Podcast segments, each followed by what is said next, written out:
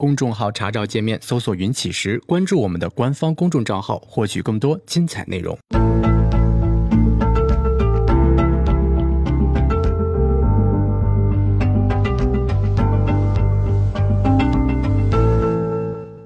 行到水穷处，坐看云起时。欢迎大家来到静言股市。呃，从今天开始啊，我们开始跟大家聊关于心理学的内容。啊，大概也是一周或者是一个半周的时间。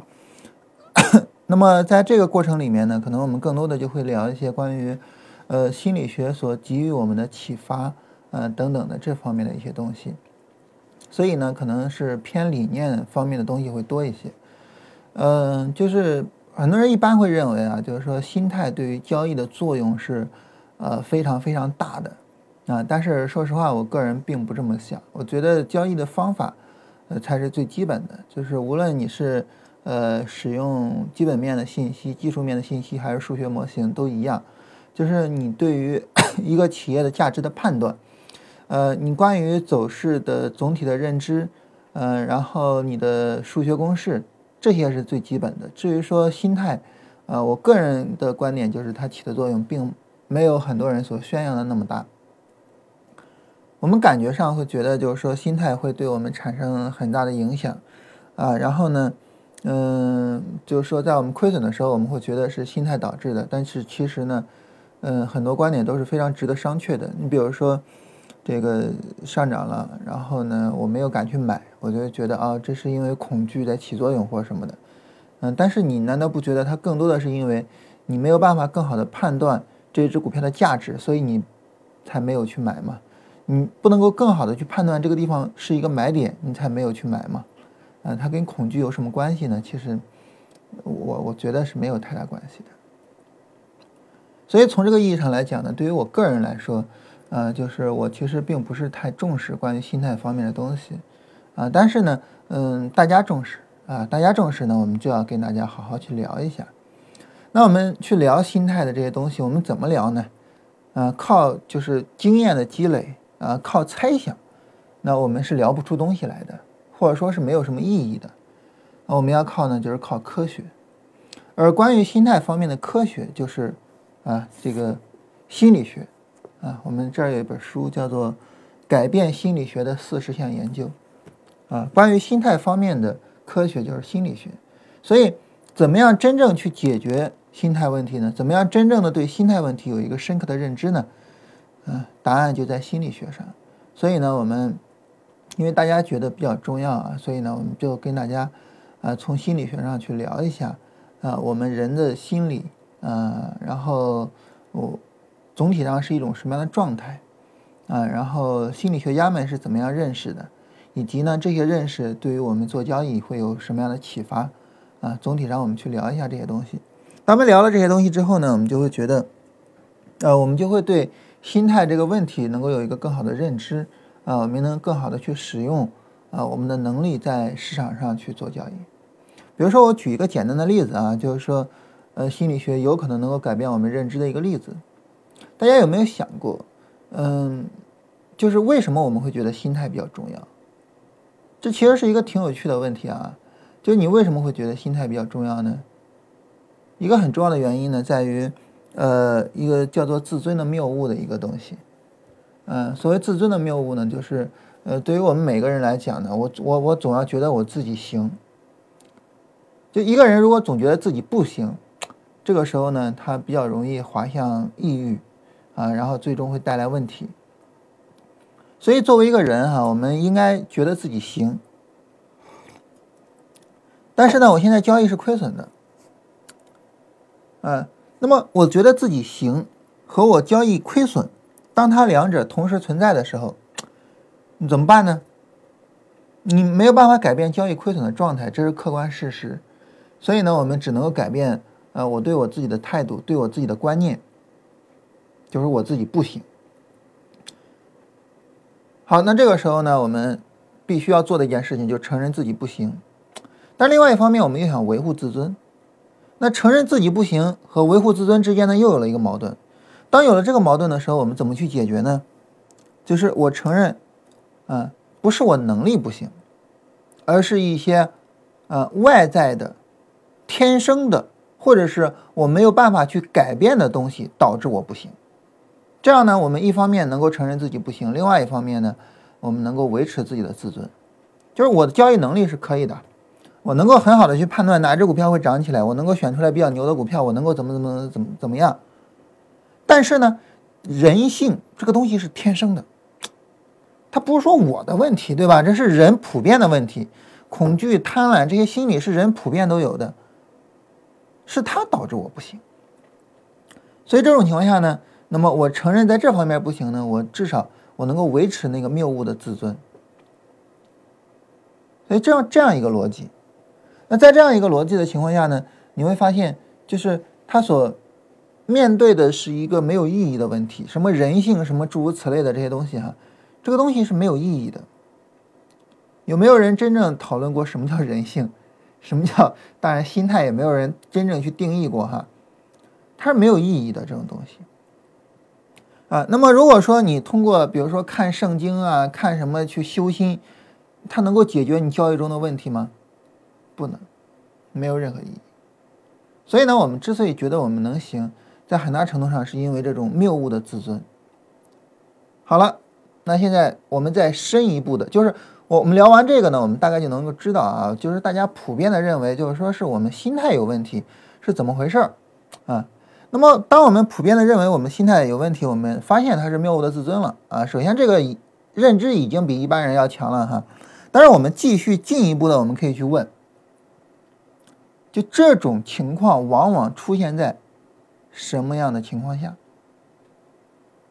什么样的人更容易有啊这种没有意义的自尊心？什么样的人更容易有呢？答案是，在一个不确定的环境之中，面对不确定的事物，取得不确定的结果的时候，我们更容易啊有这样的一种情况。你比如说哈，假如说你问振兴，那振兴啊，你这个饭做的怎么样啊？他可能没有办法，只好坦率承认说，我不会做饭。因为做饭这个事情呢，它相对比较确定一些，就你会做饭就是会做饭嘛，不会做饭就不会做饭嘛。但如果说你问振兴，那振兴啊，你车开的怎么样啊？这个往往大部分人都会觉得，嗯，我车开的是不错的。为什么呢？因为我开车上路，对吧？没有什么问题。嗯，在这种情况下呢，啊，那么。因为没有一个确定性的一个衡量衡量的一个标准，所以呢，往往我就会觉得我车开的比大部分人要好。啊，那么当然啊，比较常见的一个问题，或者说比较常见的，我们会有这种谬误的自尊的一一些地方在哪儿呢？比如说振兴，你觉得你长得怎么样？从一分，咱不能零分啊，从一分到十分，你给自己打多少分？其实我们可以想象的是，绝大部分人都在四到六分之间，对吧？这个没有问题吧？但是，你觉得有谁会给自己长相打五分吗？就你问你自己，我自己觉得自己的长相如何？你愿意给你打五分吗？从零到呃，从一到十，你会给自己打五分吗？可能不会。你可能觉得我怎么也有六分吧？我怎么也是一个，就是中上之资吧？对吧？我们大部分人都会这么想，哈，因为这个东西它没有一个确定性的一种评判标准。但是，一些确定性的，我们刚才说做饭啊，你再比如说，你会不会电工？不会，对不对？啊，你会不会物理？啊，物理学那些东西你不会。数学你能不能搞得懂？不会。这都是确定的。我给你一个数学题，你会做就是会做，不会做就是不会做嘛，对不对？这些就都是确定的。所以呢，在不确定的地方，人们往往有这种谬误的自尊，就觉得我牛，我行，我没问题。而到确定的地方，他因为确定地方事实摆在面前嘛，你非得硬撑着说自己就是牛，你不是找着打脸吗？所以在确定性的地方，人们往往会承认自己确实是不行；而在不确定的地方呢，人们就会承认说，呃，人们就不会承认自己不行，即便是真的出了问题，他也会找其他原因，而不是自己的原因。那好，那股市是一个确定性的地方还是一个不确定性的地方呢？毫无疑问，对吧？不确定的地方，它的影响因素太多了啊，不仅仅取决于你的能力，还有其他的各个方面。所以呢，我们就可以埋怨，比如说政府啊不作为也好，或者怎么样也好，庄家啊，然后证监会啊，然后各种骂证监会的这个骂证监会主席的段子，对不对啊？然后再比如说这个同事给的消息，同事怎么怎么样了啊？再比如说我。我就不想买这个股票，我老婆非得让我买。我想把这股票卖掉，我非我老婆非得说不不让卖。其实都是各种把托词推给别人，啊，然后呢，这个时候就能够去维持自己那个谬误的自尊心。所以在这种情况下呢，我们就应该知道，就是为什么我一直认为心态没有意义，啊，就是因为呢，心态这个东西呢，它是在一种不确定的市场环境之中。产生的维护交易者啊那点可怜巴巴的自尊心的东西，嗯，你跟他说心态没有意义，啊，你做交易亏损就是因为你不行，就这一句话，他受不了。你跟他说，你看啊，这个心态这东西特别重要，啊，这个心态呢，你比如说，你你你你你之前是不是也有看到很好的股票？比如说你之前买的那只股票是不是后来翻一倍了？你是不是赚了一点就跑了？你看这个心态比较重要，你的能力没问题，你就是心态这个东西，他就会觉得对啊啊，我能力没问题啊，我我很牛啊，这样他就，对吧？啊，所以呢，呃，我我们有句话叫自欺欺人，啊，心态是一个自欺欺人的东西，啊，我们也可以叫自慰慰人的东西，就是安慰人嘛，啊，自慰慰人的东西，啊，所以呢，如果以后。呃，你再去想，我怎么样能够认识到真真切切的认识到心态这个东西它的重要性不是那么强呢？哎，根据我们刚才讲的一大串的逻辑哈，你能够想清楚，非常简单。怎么非常简单呢？你把交易变得确定。当你在你这儿交易是确定的，交易结果是确定的时候。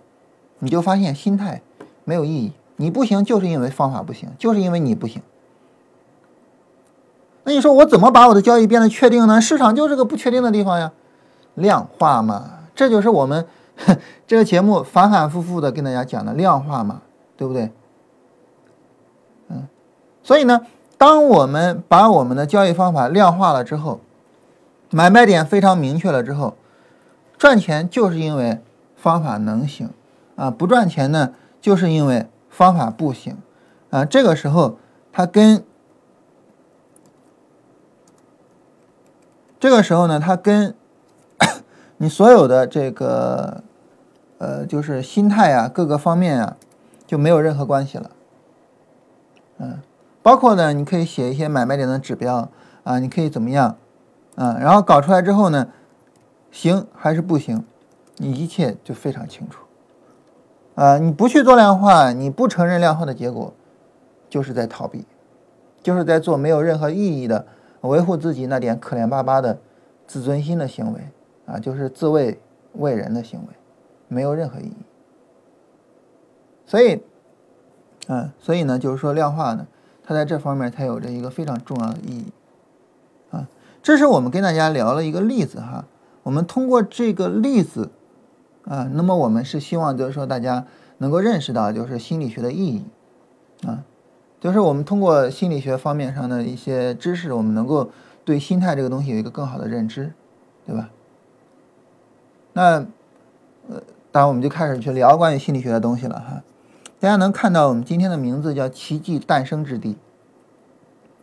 呃，这句话呢是 NBA 的宣传语，嗯，原文如果说直译的话。就翻译过来直译就是，嗯，NBA 是一个诞生奇迹的地方，啊，然后我们能够看到，在 NBA 里面有很多的这个球队，比如说黑八啊，比如说这个爆冷夺冠，爆爆冷夺冠这个事情相对来说比较少哈，但是呢也会有，啊，就诸如此类的，啊，是一个奇迹诞生的地方。但是我觉得这个世界上还有一个东西是奇迹诞生的地方，或者我更认为这个东西。是真正的诞生奇迹的地方。哪里呢？就是我们的大脑。换句话说呢，就是心理学所研究的那个东西啊。那么神经科学、心理学他们所研究的呃我们的心理行为啊和我们的大脑里面的活动，它是一个真正的诞生奇迹的地方。这个世界上呢，嗯，绝大多数的生物都是被生物本能驱动着去做事情，绝大多数的，啊，你比如说，呃，有一部电影啊，叫《忠犬八公的故事》，啊，那是呢，就说一只狗，然后跟它的主人，当然这关系很好，这就不用讲了哈，然后每天都去接它主人下班，它主人去世了之后呢，还是每天去接，每天去接。啊，然后持续了很多年，直到这只狗去世。这个电影呢是根据真实的事情改编的。啊，这个事情就发生在日本，嗯，然后在那个车站门口，人们还给那只狗立了一个雕像。你说感人吗？啊，这是一个非常感人的故事。但是，你说狗每天去车站，它真的是有意识的吗？它真的是主动的吗？就是说我我要去干什么吗？还是说就仅仅是它的生物本能呢？如果仅仅是它的生物本能的话，这就没什么好感动的了。而我们之所以感动呢，是因为我们会有代入感，或者说我们会以己度人，我们会觉得我去车站，我一定是我有目的的去接一个人。那狗也是这样，但其实呢，其实不是的。绝大部分的生物都是靠生物本能在生活。当然，靠着生物本能，他们生活的很好啊，啊，绝大部分的生物都是这样。啊，之前那个吴伯凡老师哈曾经有过一个观点，啊，他说这个狗这个东西，呃，是怎么来的呢？他说有可能是这样，啊，你比如说在人类的营地啊，然后人们吃肉呢，把骨头给扔了，结果呢，有一些狗的前身，比如说那些原野的狼啊或者什么的，哎，就发现我跟着这个人的营地，我吃些这种骨头也不错。然后又发现呢，比如说人拉出来的屎也是有营养，也是什么的，哎，吃点屎也不错。所以这些狗呢，就成天跟着人在这么混混混，就混熟了。然后狗就诞生了。啊，这个没有对吴伯凡老师不敬啊，但是我觉得这个逻辑纯粹是扯淡的。因为除了人之外，这个世界上不能这么讲哈，呃，就是这个世界上绝大多数的生物。都没有这种主动的进化。我们知道进化是自然选择。什么叫自然选择呀？自然选择就是它不主动选择嘛。每一种生物都有它的生态位，它是不会主动去改变和选择它的生态位的。狗也一样啊，呃，或者说狗的前身那个狼也一样啊。所以狗的诞生一定是有主动意识啊，去想我要去做什么的这种人。他们有意识的去驯服狗的，驯服狗怎么驯服呢？很简单嘛，狗交配生下来一窝小狗，啊，那时候应该叫原始的狼嘛，啊，原始的狼交配生下来一窝原始的狼，这些里边呢有一些可能是尾巴耷拉下来的，或者是耳朵耷拉下来的，好了，把它们留下，剩下的全杀掉吃掉，然后让这些再交配，交配出来，然后再留下那些温驯的，然后再交配。大概七到十代以后，就变得非常非常温驯了。别说原始的狼，即便是现在，你也可以这么去做，并且你也会发现，七到十代之后，啊，它们就变成了温驯的狗了。这个不是我瞎说的啊，这是呃苏联的一位科学家专门做过实验，当然他不是用狼做的，他是用狐狸做的。七到十代之后，就变得非常温驯了。所以，只有人这种有主动意识的人，他才会去想着改变自己的生态。他把你比如说，我到这个生态环境里面来了，这个生态环境不适合我，其他的生物就死掉了、灭绝了或者走了，不在这儿待着。人不会，人会去改变这个生态，然后让这个生态适合我。人会这样啊，当然，在这个过程中，人也会进化哈，让自己适应。当地的生态环境，但最重要的在于人有这种主动性，人会主动的去改变，这是人跟其他的生物一个很大的不同。其他的绝大部分生物都没有这种主动的意识，我们不敢说全部啊，啊，我们不敢说全部的生物除了人之外，全部的生物都没有主动意识，这个不敢讲啊，这个绝对不敢说啊。但是人是最明显、最突出的，其他的生物我们不太看得到这种精神。所以很多人讲人性，你说什么叫人性啊？说白了哈，就这个世界上的生物啊，人性就是人跟其他生物不一样的地方嘛。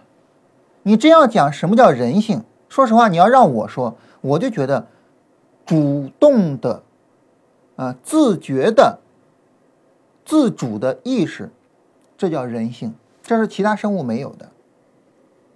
嗯，你拿个肉啪扔地上，那狗跑过来就吃，对吧？但是你拿个肉啪扔地上，一个人可能会说不食嗟来之食。我饿死不吃，对吧？所以这就是人，这就是人性。所以人性更多的在于它的主动性，人性更多的，我个人的觉得哈，人性更多的，啊，是改造这个世界，是让这个世界变得适应我们，而不是被动的去适应这个世界，更多的是这种主动性，啊，而不在于说。呃，这个什么贪婪、恐惧，那叫人性，那不扯淡吗？你一只狗就不贪婪就不恐惧了吗？那你说贪婪、恐惧，那是狗性吗？对吧？那纯粹扯淡。嗯，所以我觉得，如果你说人性，这叫人性，而这种人性，啊，带来了奇迹。我们这个地球被人类改变了，呃，很大程度上的模样，甚至于我们现在在想着，我怎么能够离开这个地球。这就是我们创造出来的奇迹，人的大脑就是奇迹诞生之地。而为什么我们做交易的人，我们要去了解我们的大脑呢？为什么我们做交易，我们要去学习心理学呢？我觉得我们做交易要学心理学，当然解决执行问题啊，更为深刻的认识心态等等等等，这些是其中的原因。但是我觉得这不是最根本的原因，最根本的、最重要的地方还是在于。我们要知道，我人之为人是为什么？我要知道，我作为一个人，我改变这个世界是怎么改变的？这种情况下，我就知道，我作为一个人，我要改变我的交易状况，我要改变我在市场中的生态环境，我怎么去改变？因为它是一个道理的，这才是真正的意义。嗯，我要知道人。之所以为人，他的道理所在，我要让自己成为一个真正的人，我觉得这是学习啊心理学的真正的意义。这种真正的意义对于交易的帮助，远远超过那个可怜巴巴的聊心态的那么一点小东西。我们人是要去创造奇迹的，而不是等着被审判的。嗯，所以我。今天跟振兴说起这么一个名字啊，振兴还觉得这太拗口了，对吧？大家都看不懂什么意思。嗯，我的意思就是这个，我们人就是要创造奇迹的，我们的大脑就是奇迹诞生之地。啊，如果你想的就是这个这个可怜巴巴的什么什么，好像我们被什么人压迫，什么人性好像是一个很很惨的很那什么的东西，你要这么想的话，那真的太没有意思了。但是说到这儿的时候呢，哎，又有一个挺有意思的问题，什么问题呢？就是为什么人老觉得自己可怜巴巴的，好像有点那种受迫害妄想症的那种感觉似的呢？啊，上帝造人，然后上帝给了人人性，这个人性就是好像让我们去把事情做坏了这样的一个原因，啊，啊，上帝为什么要给我这种东西呢？他如果说让我心如止水多好啊，他如果什么啊，那多好啊。然后我们好像有这种受迫害妄想症一样，我我们为什么会这样呢？其实很大程度上，我觉得，我我们之所以在很多的问题上出问题，啊，甚至在很多其实不应该出问题的地方出问题，我觉得在很大程度上原因是，嗯，我们把我们的人性给抛弃掉了。当然，这个人性是我定义的人性啊。我刚才定义我说什么叫人性啊？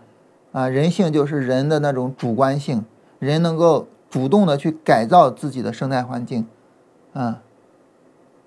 那么这叫人性，我觉得就是人把这个东西给丢掉了。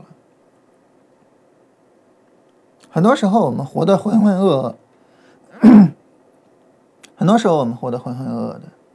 你比如说做股票，做股票，有多少人是听了，呃，同事推荐一股票，啊，电视上说了一股票，或者是什么犄角旮旯的地方不知道怎么听了一个什么东西，就就就就把股票给做了的，有有有多少人是这样？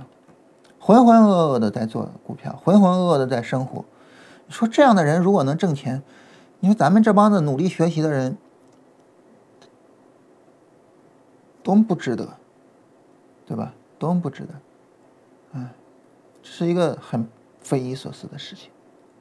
所以这是一个方面，就是浑浑噩噩的去过，把日子给过得乱七八糟。第二个方面是什么呢？他可能不浑浑噩噩的过，他可能主动的去过。但是呢，方法不对，认知深度不够，以至于呢没有办法把事情做好。那这方面可以举的例子就就太多了，对吧？咱们举一个刚发生的例子啊，就在昨天刚发生的例子，啊，挺有意思的。嗯，昨天呢，这个国内搞了一个活动，啊，叫漫威十周年的活动。嗯，然后呢？呃，迪士尼中国的策划部门哈，他们就觉得，你看漫威这帮人，在中国呢，它算是一个比较小众的一个事物，对吧？它不像在美国似的，那可能美国的小朋友从小就呃看什么钢铁侠、美国队长这种漫画，啊，就什么蜘蛛侠，对吧？啊，那在美国可能漫威就属于非常火、非常出名的，但在中国，你说谁知道漫威啊？说这帮粉丝可能比较小众，你说我们要搞个活动没人来怎么办呢？结果呢，请了一大帮子明星来，当然那些明星有一些比较出名了啊，像陈奕迅，但是有一些，嗯，反正也就那样，啊，结果搞活动呢，这个门票大部分都给了这些明星的粉丝了，然后这个漫威的粉丝反倒没有拿到多少门票，嗯，最后。呃，搞活动呢，这个，呃，一开始先是漫威的这些主创人员上台哈，呃，包括钢铁侠就是唐尼，啊，然后呢，包括小蜘蛛啊，这个小蜘蛛是振兴的最爱哈，然后也包括他们的一些编导，然后当中国的那些明星上台的时候呢，这些主创人员站到侧面的这个角上，在那儿鼓掌欢迎他们上来，你说漫威的粉丝看到这个会怎么想？唐尼一个人的片酬可能能赶上来的那帮子中国所有的明星加到一起。钢铁侠的粉丝看到这种情况会怎么想？我不知道啊，因为我不是他们的粉丝。最后拍照片的时候呢，呃，一排人，然后最中间谁站的呢？漫威所有的活动，除了这一次之外，哈，所有的活动永远是钢铁侠站到最中间的。呃，但是昨天是陈奕迅站到最中间。然后那女主持还问唐尼说：“你靠边站站行吗？” 这帮人都疯了哈，这个就漫威的那些粉丝都疯了。嗯，因为这个这个是什么呢？倒倒倒不是说大家崇洋媚外啊，这个呃钢铁侠或者是蜘蛛侠来了大家就怎么样，而是因为这就是一个漫威十周年的活动。嗯，你别说漫威十周年哈。你就是金研股市十周年，我们搞个活动，也应该是我们三个人站站在最中间吧，对吧？当然我们也请不来陈奕迅啊，但是我就那意思，对吧？主角应该是漫威啊，这个毫无疑问啊，嗯，就好比是你比如说，嗯，这个你是一百万富翁啊，但百万富翁现在好像也不怎么样了，就总之你比较有钱或者你比较牛，然后你去参加朋友的婚礼，你那朋友就是一个非常普通的工人吧。难道说，这个大家一起拍照片的时候，不是新郎新娘站到最中间，而要让你站到这最最中间吗？这不是搞笑吗？对不对？所以整个的活动搞得乱七八糟，从头到尾乱七八糟。然后呢，这个很多漫威的粉丝非常的愤怒，啊，当然愤怒归愤怒哈，我觉得这个呃《复联三》上映的时候，大家还是会去看的。哈，这可能也是因为呃这个迪士尼可能也是觉得你反正你们这帮人会去看，也无所谓。不知道有没有这种想法哈？嗯，我一个朋友，呃，排了三个小时的队，但是呃，他他他比较喜欢那个那个扮演洛基的那个叫叫叫什么来着？我忘了。名字挺长的哈，他比较喜欢扮演洛基那个，然后最后逼的漫威的工作人员，包括那个洛基的扮演者，包括钢铁侠他们出来道歉，啊，就说很抱歉，对粉丝很抱歉，啊，就整个活动搞得乱七八糟。这就是说，当你有意识的主动的去做事情的时候，其实你把事情搞得乱七八糟的。这个其实就是认知水平的问题，认知水平的问题，啊，那为什么我就跟大家讲说，我觉得方法最重要呢？因为当你的认知水平不到位的时候，其他那些能够在多大程度上帮助你把事情做好呢？啊，你就像那个漫威十周年那个活动的策划人，就是他的心态再好，他再平和的去办这个活动。他能把这个活动办得好吗？Oh no！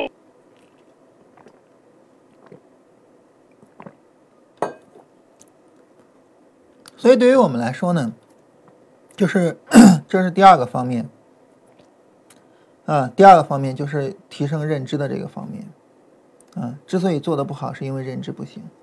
嗯，所以这也是为什么我一直不怎么看重心态，而是。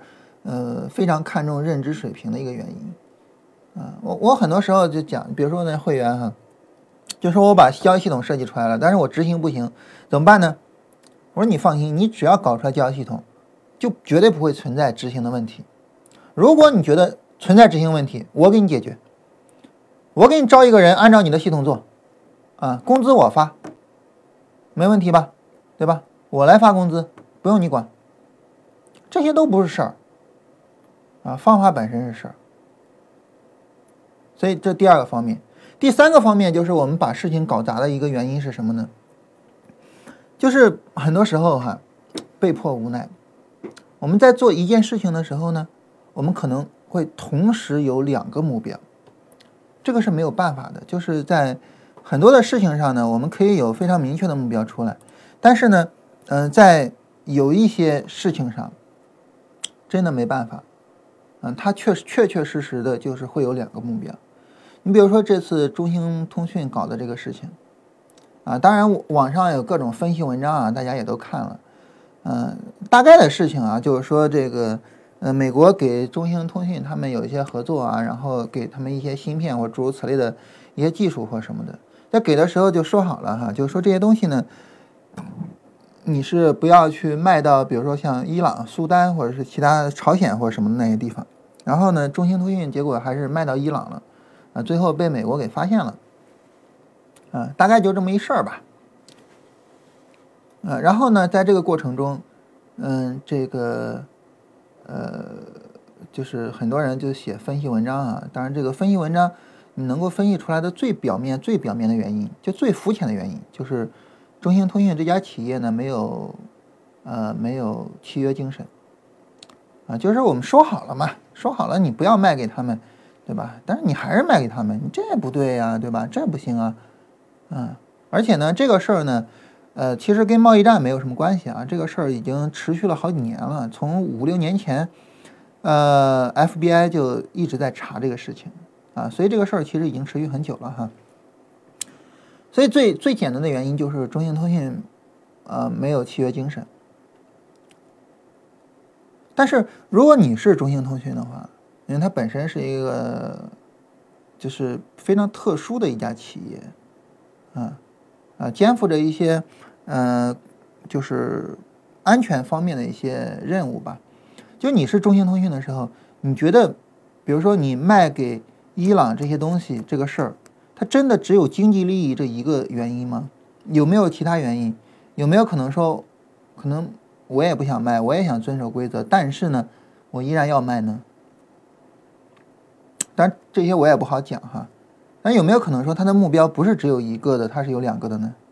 啊，然后咱们不说中兴通讯，咱们再说美国那边，美国他们是不是也发生过，就是说我我我跟跟人签订说我不卖什么东西给谁，然后转手马上就卖了呢？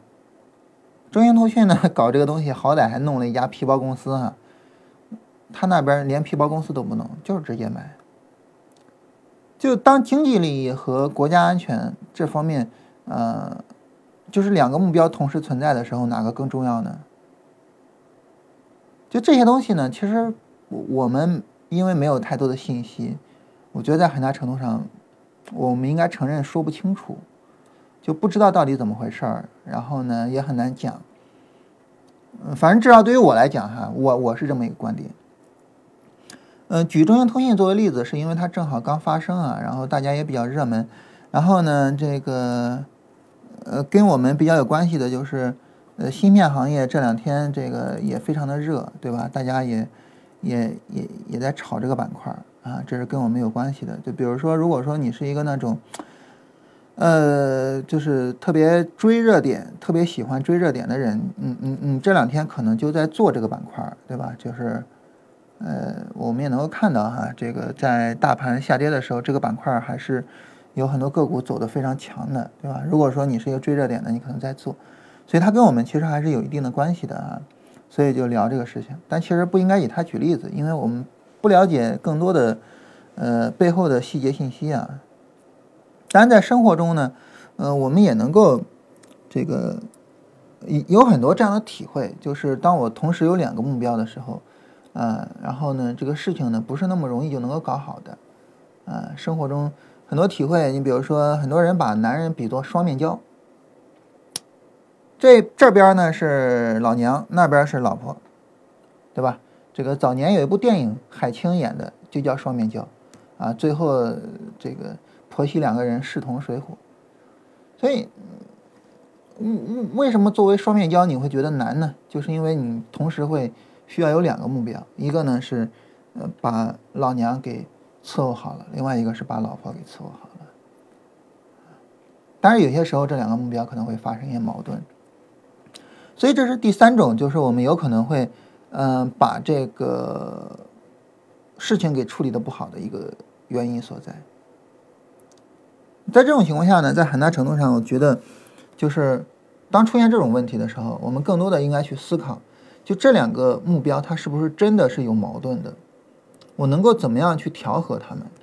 这里的所谓的调和，不是呃直接就求它的中间地带哈，啊，就是呃和和稀泥或者什么的，不是这个意思，而是真正的去找，嗯，他们两者之间。我认为它是矛盾，它的原因所在。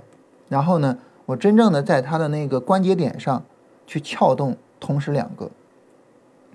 很多的我们认为有矛盾的东西，我们深入的去思考之后，都会发现其实没有我们想象的那样的有矛盾。你比如说一个最简单的一个一个一个事情，呃，或者说我们每个人都会普遍会问到的一个事情，就是工作和生活的平衡。很多人都会去讲，就是工作和生活的平衡这个问题，嗯，但是你说工作和生活这个东西，它是一个需要去平衡的东西吗？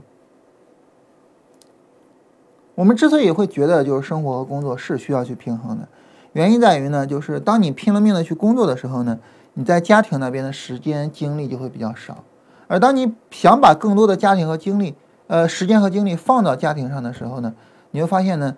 你在工作方面可能就很难付出呃过多的时间和精力了。这个时候呢，你就会觉得我很难同时的去平衡这两个。那你说这种情况怎么样去处理呢？怎么样去处理呢？就像我刚才所说，如果说我们去协调他们两个，怎么去协调呢？我们现在假设一个情况，就这两个目标你分不出来谁轻谁重。如果你分清楚，那就好办了，对吧？你就奔着那一个目标去就行了。你说无论如何，我家人最重要。那这个时候工作上，你如果说有什么影响你的，无所谓，我工作我我我就做不到。哪怕我换工作，我辞职，我怎么样，我就是家庭是第一位的，或者反过来也是一样的哈。如果是这样，就就没什么好讲的了。我们现在说的就是，如果你两个目标同等重要，都非常重要，我既想着把工作做得很好，我又想着呢能够有足够的时间，嗯，去跟家里人能够有一个比较好的相处，或者是怎么样？怎么去做这个权衡呢？其实，在很大程度上，哈，就是我们想，我们之所以会觉得，就仔细的去辨析啊，就是说，或者说我们去回忆我们自己生活中的这些东西，我们会觉得，就是我们之所以会觉得有些时候工作和家庭，呃，难以平衡，其实不在于工作和家庭这两者本身上，很多时候是对于我们自己的这个这个状态上来讲。这两个有可能是哪一个让我们觉得为难了？你比如说，当你的工作陷入到一个难点的时候，就是说，比如说我我现在工作不顺利，唉声叹气的，或者成天特别愁，然后这个时候呢，往往你会觉得家庭和工作难以平衡，要么你又会觉得家里面人占用我时间太多了，啊。你说现在我工作这么难，你们怎么就不体谅体谅我呢？啊，然后就各种朝家里人发火或者什么的，然后最后说：“哎呀，工作跟生活真的很难平衡啊！”啊，要么是这样，那要么呢，就是现在特别难啊，一心扑到工作上，啊，家里人也不那个那个多去管了，啊，乃至于发牢骚都不发牢骚了。再要么就是什么呢？逃避，待在家里，啊，工作那边事儿呢就不弄了。但总之呢，就是让你觉得失衡的，并不是工作和家庭本身，而是你一定在哪儿出了问题。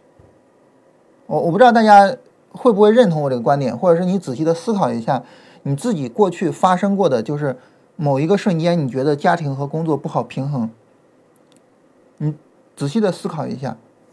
在那个时候，是不是你在工作或者是家庭上存在着一定的困难？如果你在工作上没有什么特别的困难，你在家庭上也没有什么特别的困难。你比如说，孩子想去一个实验小学，但是进不去，然后各种托人托关系都没办法解决。比如说，你工作上和家庭上都没有类似的你没办法解决的困难，你难以解决的困难，你会觉得它两者无法平衡吗？就是当你觉得它两者无法平衡的时候，是不是就是你出问题的时候？如果是这样，如果是这样的话，那么再回到我们最初聊心态啊，说那个自尊的谬误。如果是这样，其实所谓的家庭和工作难以平衡，只是你在为自己的工作能力不足或者是生活处理能力不足所寻找的一个安慰。你想让自己保持。那种谬误的自尊，想让自己觉得我工作没问题，生活也没问题，唯一有问题的就是生活跟工作太他妈难平衡了。这但是这不是我的错，啊，这是因为我们公司老让我加班，这是因为我上司老怎么怎么样，这是因为我呃老婆不讲情理，这是因为什么？我我们会找这样的理由，但其实呢，可能就是因为啊我们的工作能力不足。如果说大家能认同我这个逻辑的话，或者说你通过观察你发现自己确实是这样的话，你就应该知道，怎么样能够让自己的生活跟工作平衡呢？不在于说我怎么去平衡他们，我怎么盯着这两个事情，而在于说你去提升你的能力，对吧？这叫寻找其中的关节点啊！当然，生活跟工作平衡，它可能还会有其他的视角或者其他的解决方案啊，我只是提其中的一个。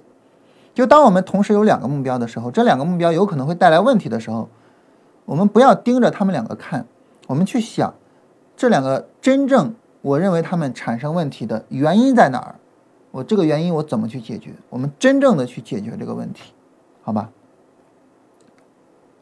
嗯，这是关于呃我们容易把事情做坏的、做差的第三个，嗯，那么当我们说完这些之后呢？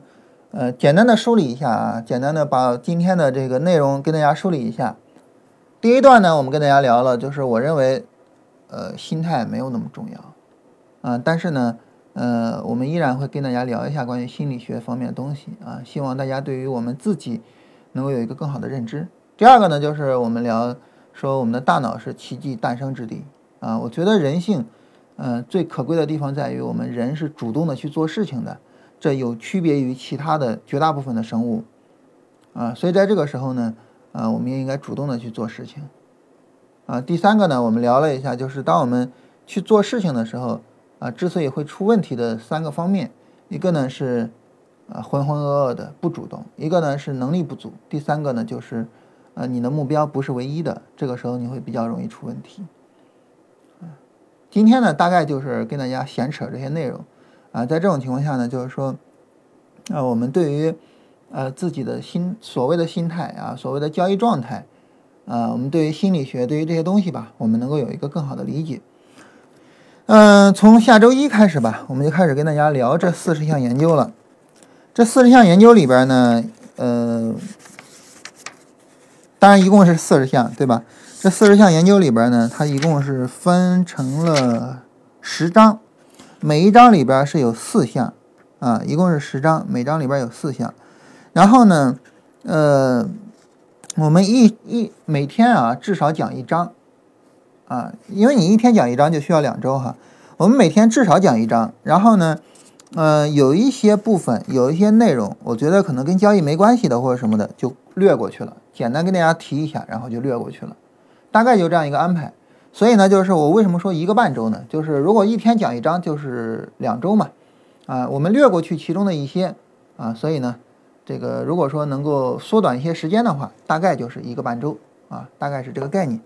这里面聊到的这四十项研究，我看了一下哈，嗯，反正把很多比较重要的跟心理学相关的部分吧，都聊得差不多了。啊，所以呢，我们这个通过这本书呢，也能够让大家对于心理学有一个总体的概念。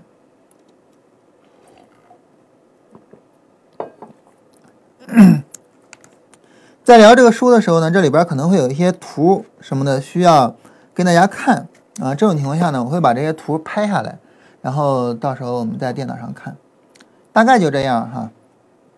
嗯，大家关于就是级别上之前我们聊的那些方法上有什么问题啊，以及呢这个关于心理学上的这些问题哈，也欢迎跟我们沟通，好吧？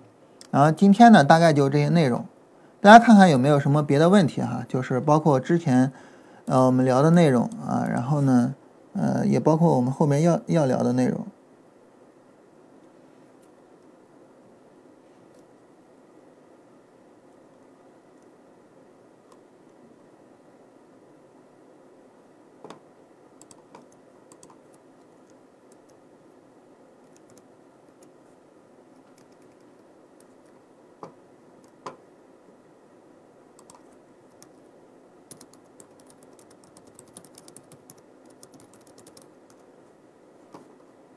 大家如果没有什么特别问题的话，我们今天就到这儿哈。后边是周末了，然后两天周末，然后下周一我们开始跟大家聊这个心理学这方面的东西。呃，另外一个就是，呃，再回到今天的标题的话，就是奇迹诞生之地。嗯，我们用最后一句话来总结我们今天说的东西，就是我们的大脑是奇迹诞生之地。啊，我们每个人，我觉得啊，都不要去辜负它，好吧？我们尽量的能够做出来一些成绩，啊，包括在交易上，也包括我们在工作和生活之中啊，我们不要辜负我们自己，呃，所拥有的这样的一个东西。好，我们今天就到这儿哈。